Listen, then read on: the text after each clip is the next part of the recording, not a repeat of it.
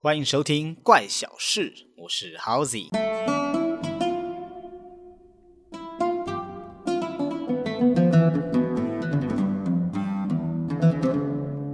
时间回到西元一九二七年，故事的主人公小李，他出生在一个非常普通的乡下人家。那西元一九二七年是一个战乱的年代，所以小李的童年呢，看到的都是战争。在小李十七岁的那一年，他就被国民党抓去当娃娃兵去打仗了。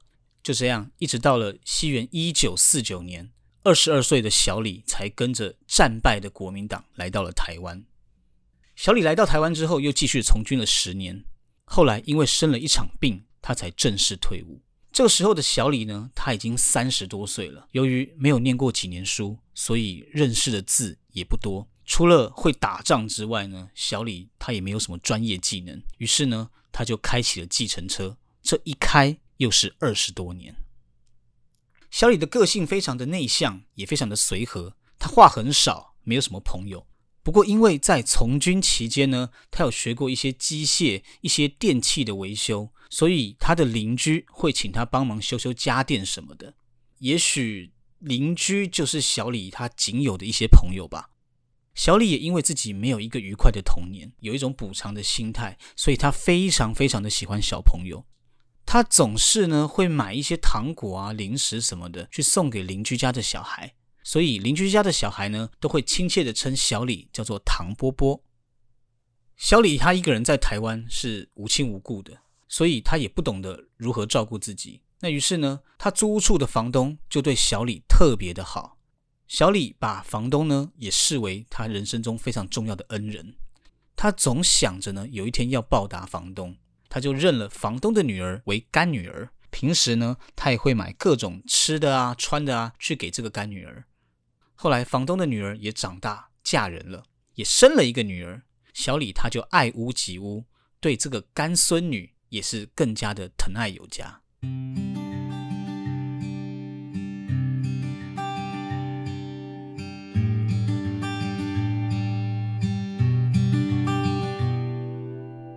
日子一天一天的过，台湾的经济开始起飞。可是生活在社会底层开计程车的小李，他并没有因为台湾经济起飞而生活有了好转，反而越过却越困苦。好几次呢，他看到电视里面播报着经济犯罪的新闻，他都会特别的生气。他觉得台湾的社会对他太不公平了。他牺牲了自己的青春，他跟着国民党来到台湾。他捍卫自己的国家，结果他退伍之后，国民党却没有好好的照顾他，还把千千万万的钞票发给特权，发给贵族。这些钱很多到最后都会变成呆账。为什么这些没有为社会做出贡献的人可以过奢华的生活，而小李自己的一生捍卫国家却过得如此的不堪？渐渐的呢，小李这些不满的念头越来越大。终于有一天，他下了一个决定，他要替平民发出声音，他要替退役的老兵发出声音，他要抢银行。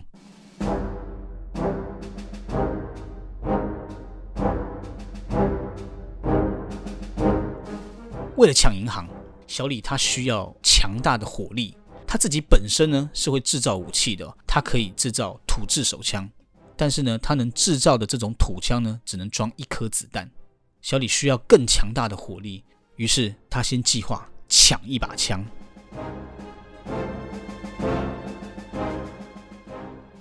在西元一九八零年的一月，小李第一次行动了。他跑到罗马教廷的大使馆，利用自己制造的土制手枪，枪杀了当时正在服勤的一名保安大队警员。并且抢走这名警员身上的点三八左轮手枪。那这个手枪呢，总共可以装六发子弹，它大大的增加了小李的火力。这下好了，有了火力，小李便开始策划如何抢银行。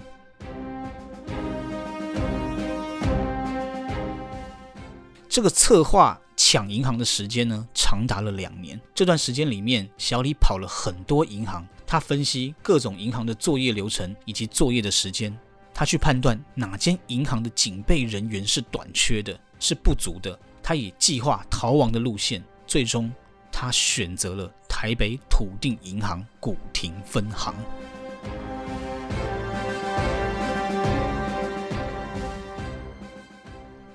时间到了西元一九八二年，也就是民国七十一年四月十四号的下午三点二十分，小李行动了。他准备了一个大的帆布袋，戴了一顶鸭舌帽跟口罩，伪装成要办理业务的民众。只是在排队的过程中，他一直找不到警卫的位置在哪里。本来在他的计划当中，可能有需要去跟警卫交手的，可是现在看不到警卫在哪里，小李开始有点焦躁不安。排队排了许久之后，终于轮到小李了。小李也不敢轻举妄动，首先先小心翼翼的问了行员说：“警卫哪里去了？”这个行员回答道：“嗯，警卫不在，他押款去了。请问您要办理什么业务呢？”小李这时候心想。那真是天助我也！既然警卫不在，那我也就不用再犹豫了，矫健的就翻上了柜台，掏出左轮手枪，大喊：“枪械通通不要动！钱是过家的，命是自己的，案子要一千万，别过来！”这下好了，说了不要动，就真的没人再动了。既然这么顺利的话，小李就翻进银行的柜台内部，打开柜子，准备开始装钱。这个时候，银行的副理好像试图反抗。突然往小李的方向走了过来，小李也吓了一跳，就直接掏出左轮手枪往副理身上不是要害的地方开了一枪，副理应声倒地。接下来就真的没有人敢再乱动了。小李继续装钱，装完了钱之后，就按照自己原先的计划撤退。他逃向隔壁师大路的小巷子里面。这条小巷子呢，里面非常的错综复杂。出口很多，平常这个时间也没有什么人在走。警察想要封路，也会不知道从何封起。跑进巷子里面后，他就跳上自己的计程车，小李顺利的脱逃了。回到家里之后，突然多了好大一笔钱。其实小李也不知道要拿来干嘛。他当初抢银行，并不是为了要过什么奢华生活，他只是想要教训一下政府罢了。所以，先把这些钱藏在床底下，就照样过日子吧。日子过着过着，小李每天都在关注自己抢案的新闻，他也很担心自己会被追查出来，所以他每天都睡不好。不过后来看到警方公布了嫌犯的特征。小李稍微心安了，稍微松了一口气，因为警方说嫌犯他是一个开计程车的，开红色计程车，车牌的开头是零五，是个山东籍男子。这些呢都跟小李的这个生理特征形象非常符合，没有错。但是警方锁定的是三十到四十五岁的男子，而小李他当时呢已经五十六岁了，那警方应该是怀疑不到他头上吧？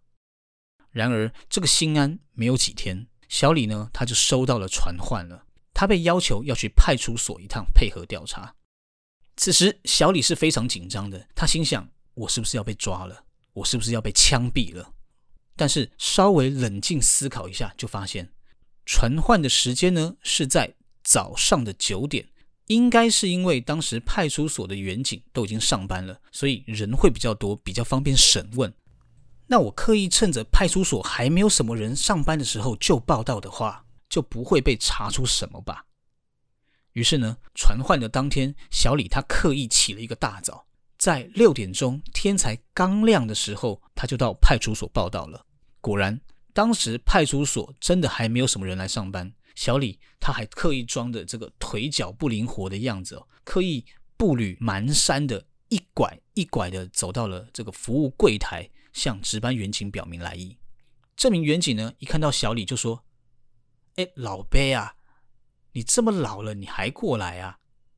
小李就说：“对呀，你看看，会像抢银行的人吗？”远景就说：“你呀，你再年轻个二十岁就很像啦，过来签个名吧，然后你就可以回家了。”就这样，小李又安全的逃过了一劫。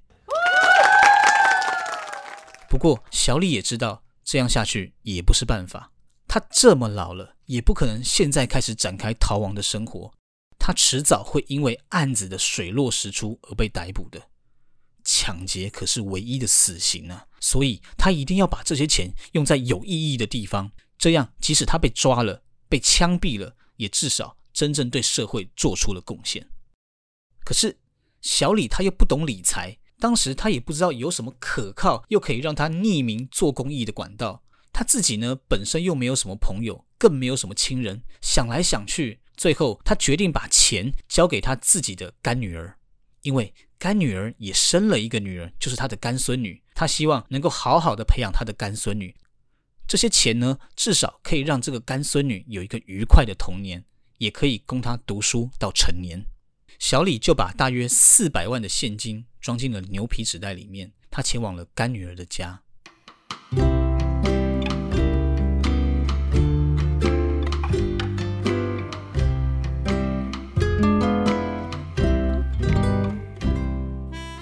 到了干女儿家中，发现干女儿的先生不在，也就是他干女婿不在，他上班去了。小李呢，就对干女儿说：“呃，这包东西寄放在你家，俺过段时间再过来拿。”干女儿说：“呃，唐伯伯，这是什么呀？它好重啊！”小李回答道：“没啥，就是一些生活用品。过段时间俺过来拿，如果俺没过来拿，你就打开看看。”有什么有用的，你就留着用吧；觉得没用，也可以丢了。干女儿她很乖的就回答说：“嗯，好的，唐伯伯。”她就把纸袋拿回房间收好，真的也就没有打开来看。小李也就回家了。小李回家之后呢，总算放下了一颗心。他觉得他不需要再提心吊胆的过日子了。他每天也开始睡得比较好了。他还留下了一些钱，这些钱呢，他跑去买了一些旅游的书籍。他期盼着可能过一段时间，他可以出国去散散心。但是小李出国旅游的这一天并没有来到。几天之后的某一个夜晚，小李他已经准备入睡了。这个时候，突然听到在小李的门外有稀稀疏疏的响声。小李一听就知道。这一天来了，他也准备好要面对法律的制裁了。他直接对着门外大喊：“你们不要提门，事情是俺干的，俺来开门。”小李去开门，门一打开，十几名荷枪实弹的远警立马压制住小李。小李也非常坦然的面对这一切，完全没有反抗，配合的让警察给他戴上手铐，带回警局。那究竟警察是如何找上门的呢？原来是当时他干女儿的先生，就是他的干女婿。当天下班回家之后，看到房间里面有一包东西，就问太太说：“这是什么？”太太回答说：“不知道什么东西，是唐伯伯拿来寄放的。”这干女婿呢，他出于好奇，就直接打开来看。这一看，一扎一扎的千元大钞就映入眼帘。干女婿被眼前的这么大一笔钱先吓了一跳，再仔细一看，就更慌了。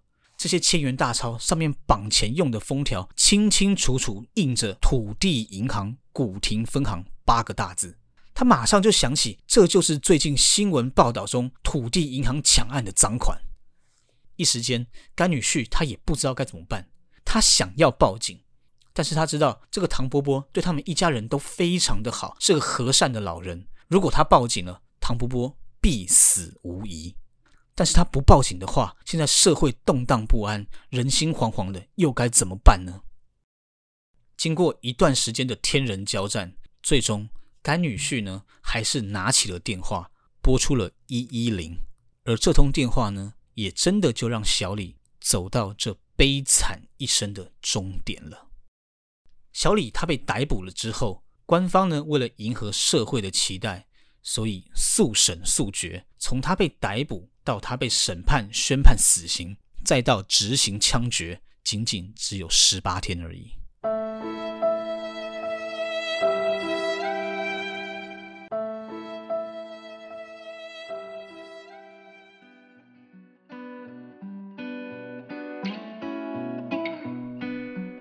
以上呢，就是西元一九八二年，民国七十一年四月十四号土地银行抢案的故事，是一个真实故事。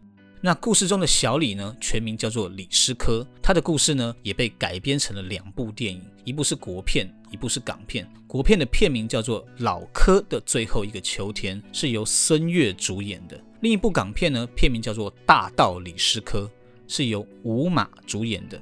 这两部呢，都是找影帝级的演员来饰演李师科，都是经典的好片。有兴趣的朋友呢，可以找来看一看。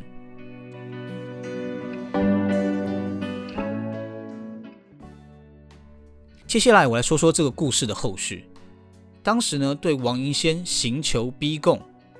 呃，如果不知道王银仙是谁的人，麻烦去听上集好吗？去听前世国家的那一集。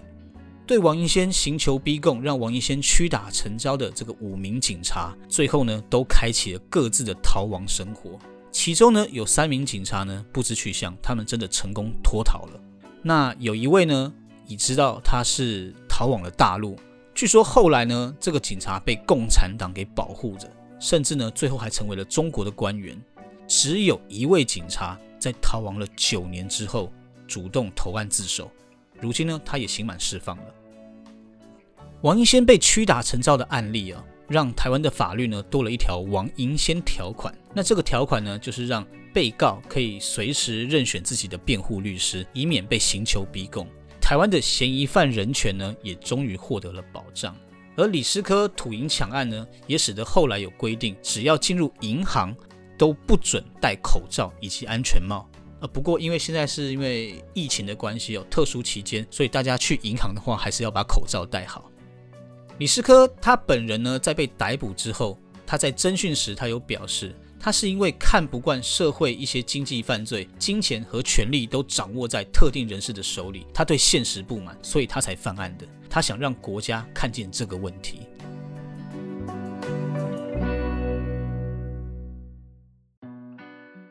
后来到了一九八七年，在台北的新店区呢，有一座新庙落成了。这座新庙呢，叫做无天禅寺，里面供奉的呢，就是李师科。而为李师科建庙的人呢，就是当时省议会的议员，叫做王兆川。王议员他说，因为李师科呢，他是抢劫富人、救济友人的平民英雄，他为了社会底层的百姓呢，做出了。不可斗量的贡献，所以他才为李师科建了一座公庙。一九八七年，当时呢，台湾呢是没有这个合法的乐透彩券的，社会上呢流行千赌、大家乐跟六合彩这种地下彩票。当时呢，就会有彩迷哦，会前往无天禅寺去参拜，表示呢这个李师科他出牌是奇准无比，非常容易中奖。另外呢，也有警察呢会去无天禅寺参拜，据说呢。每每有这种破不了的经济犯罪，在拜完李师科之后，都会奇迹似的成功侦破。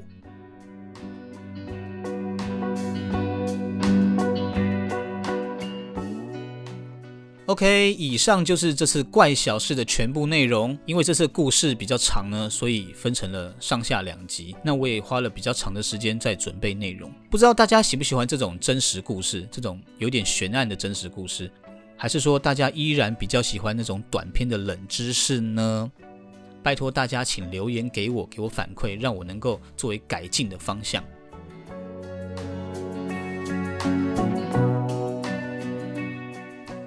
好的，怪小事，下一集我们不见不散，拜拜。